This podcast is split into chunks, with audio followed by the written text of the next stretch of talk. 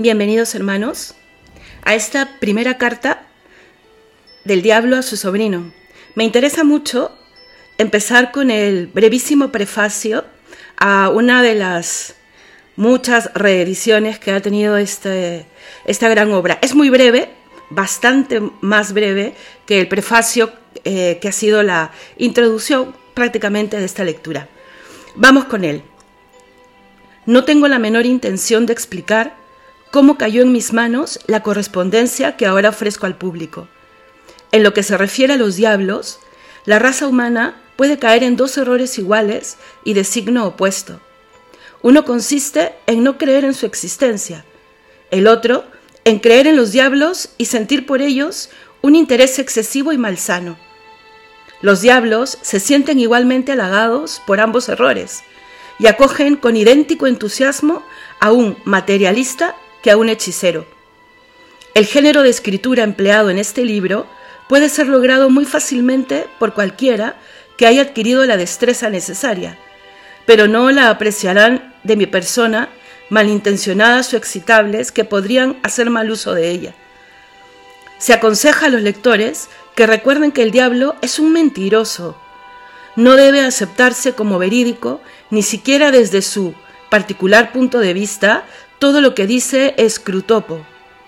No he tratado de identificar a ninguno de los seres humanos mencionados en las cartas, pero me parece muy improbable que los retratos que hacen, por ejemplo, del padre Spike o de la madre del paciente sean enteramente justos.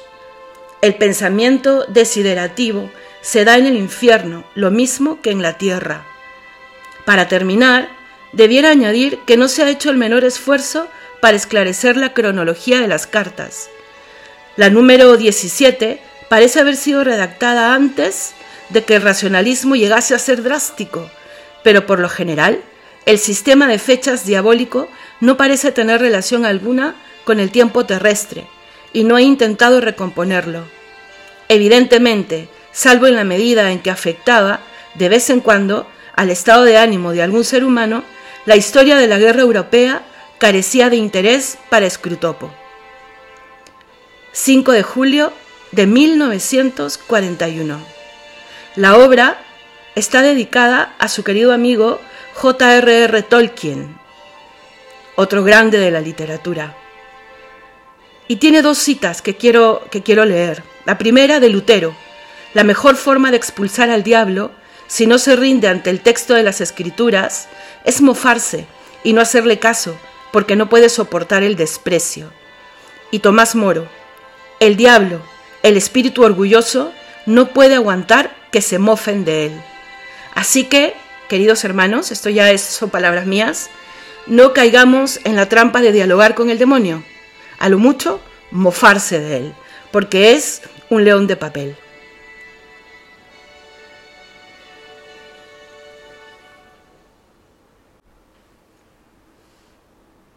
Carta primera.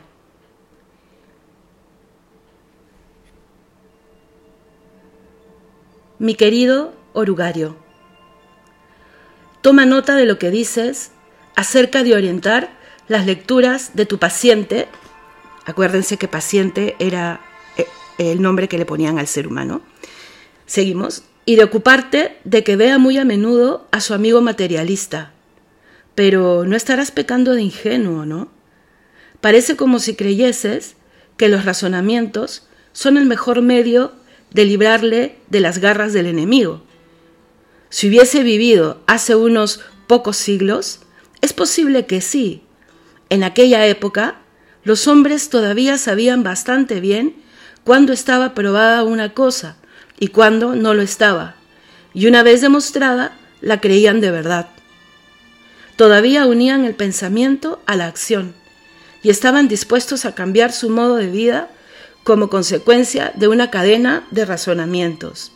Pero ahora, querido sobrino, con las revistas semanales y otras armas semejantes, hemos cambiado mucho todo eso.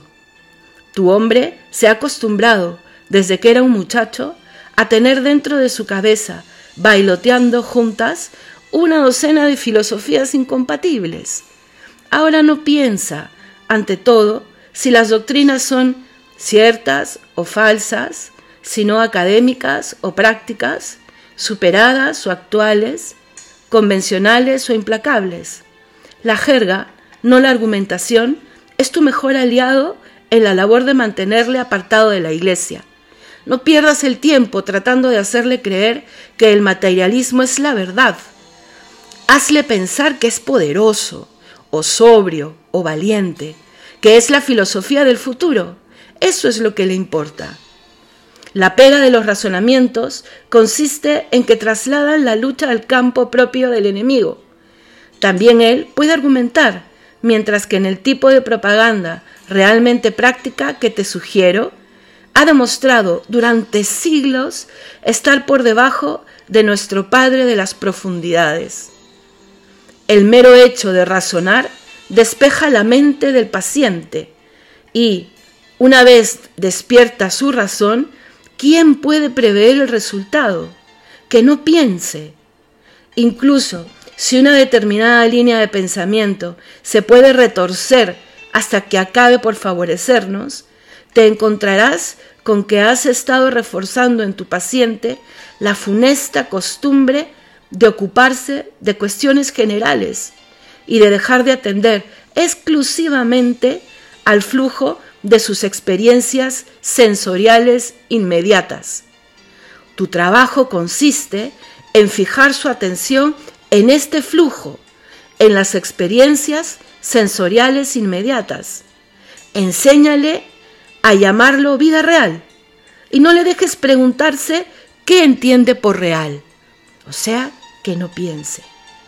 Recuerda que no es como tú, un espíritu puro, al no haber sido nunca un ser humano, o esa abominable ventaja del enemigo, no te puedes hacer idea de hasta qué punto son esclavos del ordinario.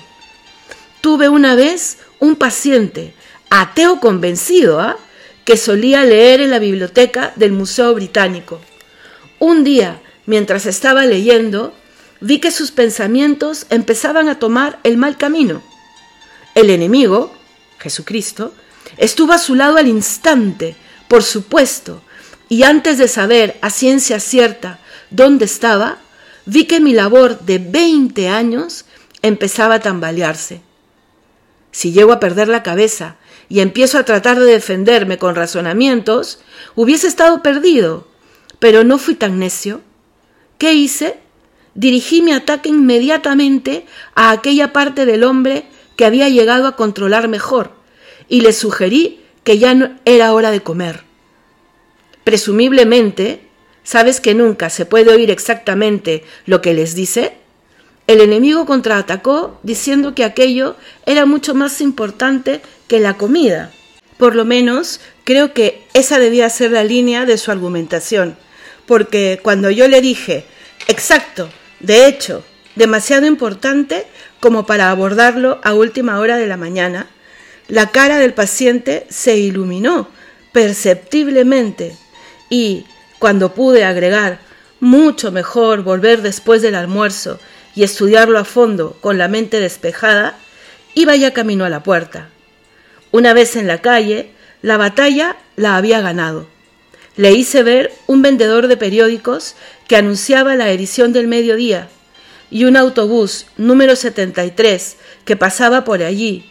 Y antes de que hubiese llegado al pie de la escalinata, ya le había inculcado la convicción indescriptible de que, a pesar de cualquier idea rara que pudiera pasársele por la cabeza a un hombre encerrado a solas con sus libros, una, sola, una sana dosis de vida real, con lo que se refería al autobús y al vendedor de periódicos, era suficiente para demostrar que ese tipo de cosas no pueden ser verdad.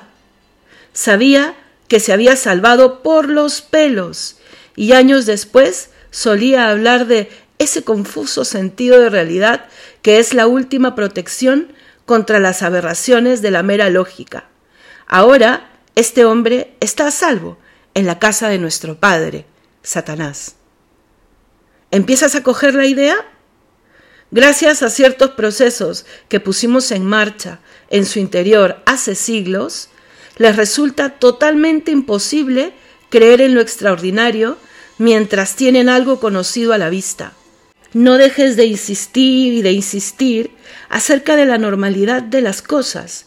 Sobre todo, no intentes utilizar la ciencia, quiero decir las ciencias de verdad, como defensa contra el cristianismo, porque con toda seguridad le incitarán a pensar en realidades que no puede tocar ni ver.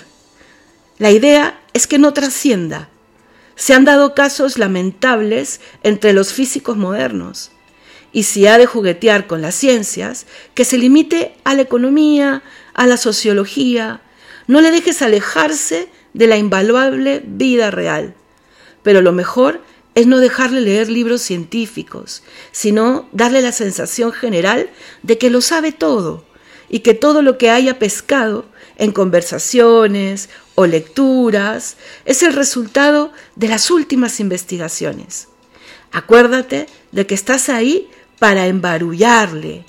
Por como habláis algunos demonios jóvenes, cualquiera creería que nuestro trabajo consiste en enseñar.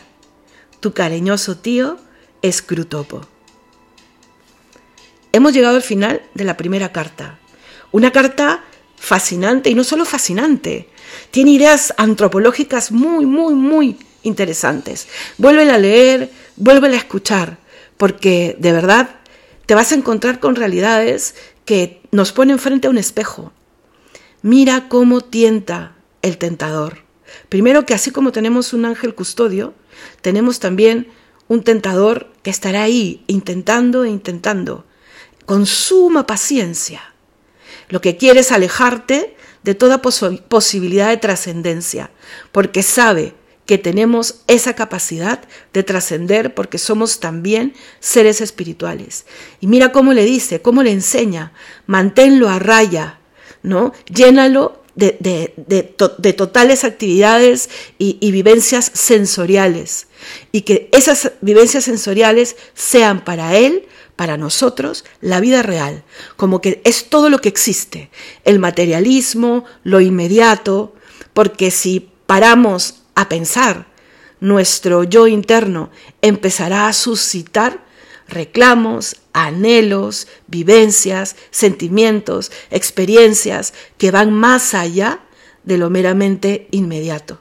Entonces aquí podemos rescatar primero dos cosas. Conocer al tentador. Siempre va a querer disparar las mismas armas, distraerte de lo sobrenatural.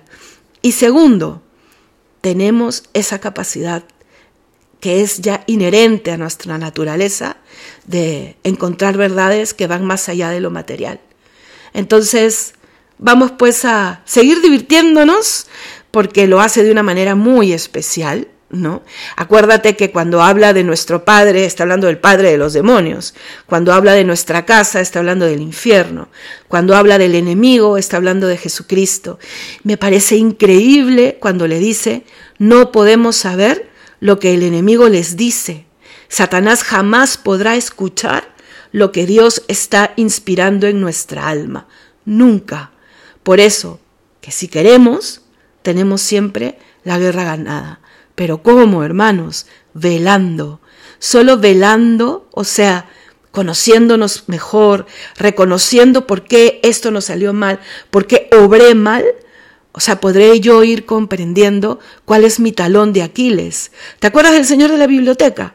Pues este diablo durante 25 años ya sabía cuál era su punto débil. ¿Cuál era su punto débil? El hambre, la glotonería. Y por ahí lo distrajo. Y lo ganó y terminó en el infierno. Que Dios los bendiga y nos encontramos en la carta número 2 muy pronto.